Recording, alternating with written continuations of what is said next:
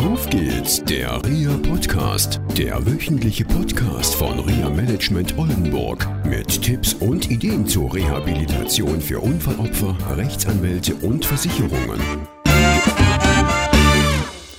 Hallo und herzlich willkommen zur nächsten Sendung von Auf geht's, der REA Podcast mit Katrin und Jörg. Und heute geht es um Hilfsmittel. Katrin, wie kommen wir zu dieser Frage Hilfsmittel? Was ist das Thema Hilfsmittel?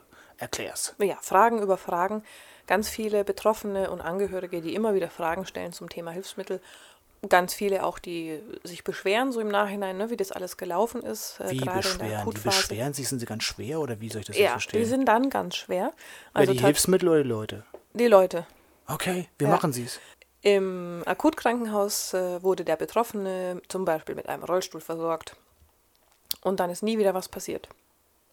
Ah, und der Rollstuhl, der war nicht so richtig ergonomisch. Kann genau. das sein, dass das ein Panzer ist, wo man die Arme so rüber. Oder sag mal, eine, eine 55 Kilo Frau sitzt in einem Rollstuhl, der dreimal so breit ist und sie fällt von links nach rechts und äh, hat nicht mal Körperspannung, Körperhaltung, solche Sachen? Ja, genau okay. so. Ich habe da so ein wunderschönes Bild. Ne? Ich hätte gesagt, so ein Kasten. ja. Und in diesem Kasten sitzt eine kleine, zierliche Person. Ja. Da sind links und rechts so und so viel 20 Zentimeter Platz. Die Frau kommt kaum zu den Rädern, um sich fortzubewegen, mit den Füßen auch kaum an den Boden. Ja, sitzt schön in ihrem Kasten und das war's dann aber auch. Wer ist schuld? Genau, wer ist schuld? An wen kann ich mich als Angehöriger oder Betroffener wenden? Wie kann ich das klären? Wenn ich noch andere Hilfsmittel brauche, an wen kann ich mich wenden? Also da kommen ziemlich viele Fragen und da ist ziemlich viel Verunsicherung. Welche Frage konkret kommt in der Praxis auf dich zu? Also ganz ein, konkret. Das war Frage, mir eben zu allgemein. Genau, das waren so ganz viele. Eine Frage, die immer wieder kommt, ist, wie komme ich überhaupt zu Hilfsmitteln? Wer ist dafür zuständig? Oje, oje. Hm. Wie viele Stunden wollen wir jetzt diese Sendung gestalten? Die Frage ist sehr gut und sie lässt sich nicht einfach beantworten mit einem Satz oder zwei Sätzen. Das liegt daran, dass hatten wir auch schon in einer der ersten Sendungen vom Reha-Podcast, wir ein vielschichtiges Versorgungssystem haben. Auf der einen Seite Sozialversicherungsträger, wie zum Beispiel die gesetzlichen Krankenversicherungsträger, die Berufsgenossenschaften, aber auch zum Beispiel Integrationsdienste oder das Integrationsamt. Und auf der anderen Seite haben wir noch andere Kostenträger, wie zum Beispiel private Krankenversicherungsträger. Und wir haben auch teilweise Kraftfahrzeughaftpflichtversicherer, die auch das Sozialversicherungssystem, wenn sie eh die Kosten tragen müssen, ausschalten und sagen, wir übernehmen alles. Das heißt, wie komme ich zu einem Hilfsmittel, kann also nicht pauschal beantwortet werden. Im Regelfall ist es so, dass die Betroffenen im Krankenhaus mit einer Verordnung versorgt werden. Manchmal haben die Krankenhäuser auch Haus- und Hoflieferanten, die einfach das Rezept bekommen und dann eine Versorgung vornehmen. Und auf dem Rezept steht schon der Kostenträger drauf. Beispielsweise eine Krankenkasse oder eine Berufsgenossenschaft oder eine private Krankenversicherung. Bei der privaten Krankenversicherung ist es davon abhängig, welches Hilfsmittel bekomme ich nach dem abgeschlossenen Vertrag. Da muss man in die Vertragsbedingungen reingucken und das kann sehr, sehr unterschiedlich sein. Das hängt von den Tarifen ab und das hängt auch von den Versicherern ab. Also auch schon da merkt man, da ist überhaupt eine einheitliche Aussage nicht möglich. Das heißt, dass also verschiedene Kostenträger verschiedene Verträge haben und jeder ist anders gestrickt. Verträge nicht mal, sondern auch, wenn das im privaten Bereich ist, also private Krankenversicherung, verschiedene Verträge. Ja, wenn wir im Bereich der gesetzlichen Krankenversicherung sind, gibt es Rechtsvorschriften im Sozialgesetzbuch, hm. römisch 5. Und es gibt auch einen Hilfsmittelkatalog, der GKV, so heißt das, den kann man auch im Internet finden. Und da kann man übersichtlich sehen, welche Hilfsmittel dann beansprucht werden können. Das heißt aber nicht, dass alle Krankenkassen gleich leisten, sondern meine Erfahrung ist, dass die Krankenkasse A so leistet und die Krankenkasse B leistet so und Krankenkasse C, also gesetzliche Krankenkasse, leistet wieder anders, obwohl es einen gemeinsamen Hilfsmittelkatalog gibt und im Prinzip auch die gleichen Vorschriften. Da gibt es zum Beispiel Krankenkassen, die sagen, wir machen grundsätzlich nur Versorgung aus dem Hilfsmittelpool, wir haben genug Hilfsmittel und dann kommt es darauf an, wie der Versorger, sprich das Sanitätshaus ist oder der Orthopädietechniker und so weiter und so weiter, wie die aufgestellt sind und ob die zum Beispiel auch einen Vertrag mit der Krankenkasse haben. Da gibt es dann auch wieder noch, ja, ich sag mal, Genossenschaften, gibt es verschiedene für Sanitätshäuser, gibt es Verbünde und so weiter. Das ist ein sehr, sehr kompliziertes Gebilde. Und es kommt im Prinzip immer darauf an, wie ist die einzelne Krankenkasse aufgestellt.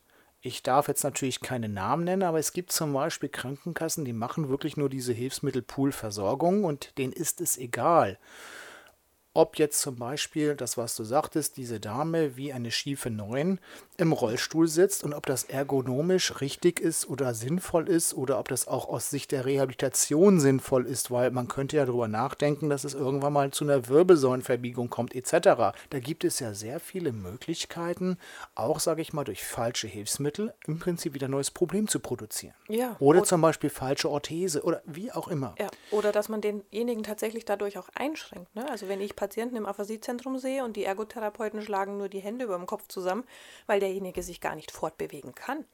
Richtig. Der hat aber, ich sag mal jetzt im Tödlichen, nur eine Halbseitenlähmung. Ja. Also das heißt, der Betroffene hat eine gesunde Seite, ein Arm, ein Bein zur Verfügung, mit dem er sich fortbewegen kann. Ja.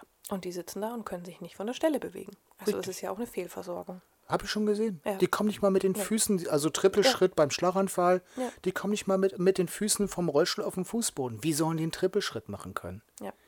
Wie löst man das? Das ist die große Frage. Das hängt auch immer von der Flexibilität von Krankenkassen und auch von Sanitätshäusern ab.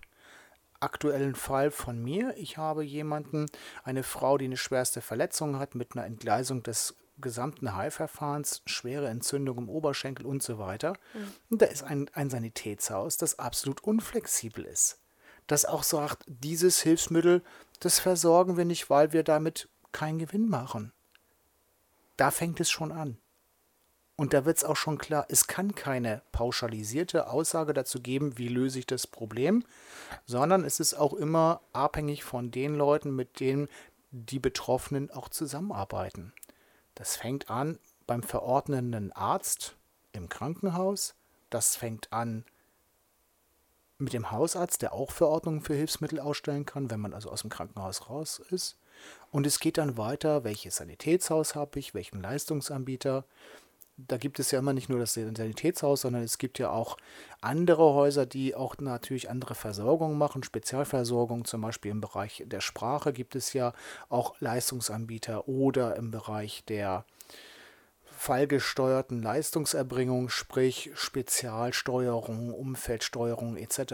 Also das ist also sehr umfangreich und es ist letztendlich auch eine Glücksfrage, komme ich als Betroffener an die richtigen Leute dran. Also das Wichtige ist als Resümee sozusagen, dass es wirklich eine Einzelfallentscheidung ist und dass ich aber, das können wir sicherlich als Tipp mitgeben, ein Betroffener oder Angehöriger sich an diese verschiedenen Stellen, die du gerade genannt hast, auch wendet und sich vielleicht verschiedene Meinungen einholt. Ne? Also mit dem Arzt spricht, vielleicht auch mit dem Sozialdienst im Krankenhaus spricht, vielleicht auch mit einem Therapeuten spricht und sich ein eigenes Bild zu machen. Ja, ein eigenes Bild machen und ich empfehle an der Stelle, wenn man niemanden an der Seite hat, zum Kostenträger dem Rollstuhl fahren und sagen, so, hier sitze ich jetzt, erklären Sie mir mal, wie das funktioniert. Okay? Weil da sitzen Menschen, die haben keinen persönlichen Kontakt zu den Betroffenen. Die können sich das nicht vorstellen. Und das Schlimme ist in Krankenkassen, ich habe das erlebt, da gibt es eine Krankenkasse und die hat drei Abteilungen für Hilfsmittel. Die einen machen nur Inkontinenzartikel, die anderen machen nur Rollstühle, die anderen machen nur Patientenlifter. A, B und C wissen nichts voneinander. Das heißt, die haben auch nicht mal einen Gesamtüberblick über die Hilfsmittelversorgung. Und wie ich das aktuell auch in einem Coaching-Fall habe, ist es so, da kommt sogar ein Hilfsmittelberater raus, der macht einen Bericht und dann passiert nichts, weil eine Abstimmung zwischen den einzelnen Abteilungen nicht äh, stattfindet. Deswegen, meine Idee ist immer zum Kostenträger zu gehen, persönlich dort vorstellig zu werden und dann mal zu sagen, okay, löst mir das jetzt mal. Also kann man das auch nicht sagen, dass es sozusagen generell eine Regelung gibt, was steht mir zu an Hilfsmitteln, ne? sondern dass man wirklich auch im Einzelfall da in Kommunikation treten soll mit dem Kostenträger und dann vorbringen soll, das und das und das bräuchte ich, um eben selbstständiger zu sein. In meiner Welt ist das so, wie du es beschrieben hast. Und es gibt auch andere Meinungen. Es gibt andere Meinungen, wenn man sich in einschlägigen Internetforen zum Beispiel mal umguckt, die sagen, du hast diesen Anspruch und den musst du haben und so weiter. Nur die Realität ist eine andere ob ich einen Anspruch habe und wie ich den Anspruch umsetze, das ist letztendlich auch teilweise eine Rechtsfrage und natürlich auch eine Frage, wie ist ein Krankenversicherungsträger aufgebaut, wie ist eine Berufsgenossenschaft aufgebaut, welchen Vertrag habe ich mit der privaten Krankenversicherung? Oder auch, was macht zum Beispiel der Kraftfahrzeughaftpflichtversicherer, viele dort übernehmen ja Rehabilitationsleistungen, weil sie einfach auch unzufrieden sind mit den Leistungen aus der gesetzlichen Krankenkasse oder überhaupt aus dem Sozialversicherungssystem. Haftpflichtversicherer schalten sogar teilweise Berufsgenossenschaften auf, weil sie sagen, wir können es besser machen mit Rehabilitationsdiensten.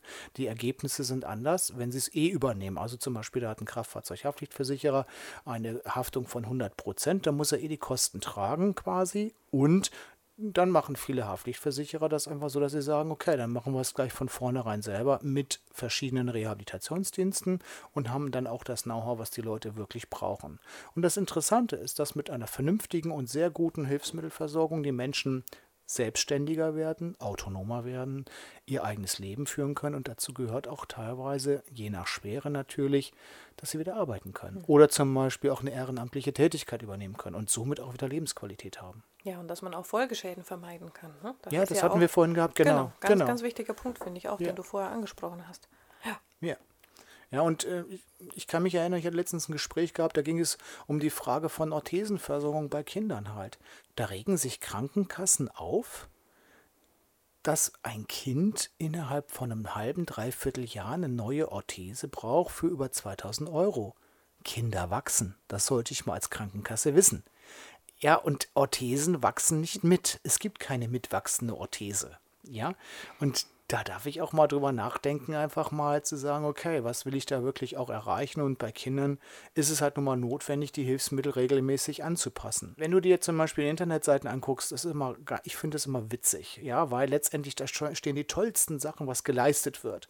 Nur die Praxis zeigt, dass dann, wenn es wirklich darum geht, optimale Versorgung zu machen und da insbesondere bei den gesetzlichen Krankenkassen, dann sind diese Aussagen sehr differenziert zu beurteilen, freundlich ausgedrückt. Ja, auch da ist es einfach wichtig, dass man eben in, in einen roten Faden verfolgt bei der Hilfsmittelversorgung. Ne? Ich nehme nicht, ich nehme das, ich nehme das, ich nehme das, nur weil es mir so zusteht, sondern dann eben lieber in Kommunikation mit dem Kostenträger auch bleibt und sagt, okay, das ist es jetzt, da lege ich Wert drauf, aber auch da dann wirklich eine regelmäßige Kontrolle ob das auch alles passt. Richtig. Ja. Und es gibt auch Krankenkassen, das muss man auch ganz fair dazu sagen, die machen wirklich sehr, sehr viel für ihre Versicherten und kümmern sich auch und schicken auch Leute raus. Ich weiß von einer Krankenkasse zum Beispiel, die stellt zum Beispiel auch Berater bei Krebserkrankungen und solche Sachen und hier, da gibt es keine Probleme bei der Palliativversorgung und so weiter. Also das ist alles da schon super geregelt. Also ist jetzt nicht alles schlecht sondern man muss am Ball bleiben, man darf selbstständig drüber nachdenken, wie du auch vorhin sagtest, was sagen die Therapeuten dazu. Natürlich ist es eine therapeutische Sicht, aber da sich mehrere Meinungen einzuholen und einmal mal einen Strich zu machen, das sagt der Arzt, das sagt der Therapeut, was ist das, was ich will, was sagen meine Angehörigen, Strich runter machen und mit diesen Ergebnissen mal dann hinzugehen und zu sagen zur Krankenkasse, so, das ist es jetzt. Ja. Ja, ich denke, das waren viele Informationen zum Thema Hilfsmittel ich glaube, es ist deutlich geworden, man kann keine einheitliche Aussage tätigen. Ja, wie immer ein Einzelbild machen. Okay, und dann bis zur nächsten Woche. Ja, Tschüss. Schöne Woche. Das war eine Folge von Auf geht's, der REA Podcast, eine Produktion von REA Management Oldenburg. Weitere Informationen über uns finden Sie im Internet unter www.reamanagement-oldenburg.de.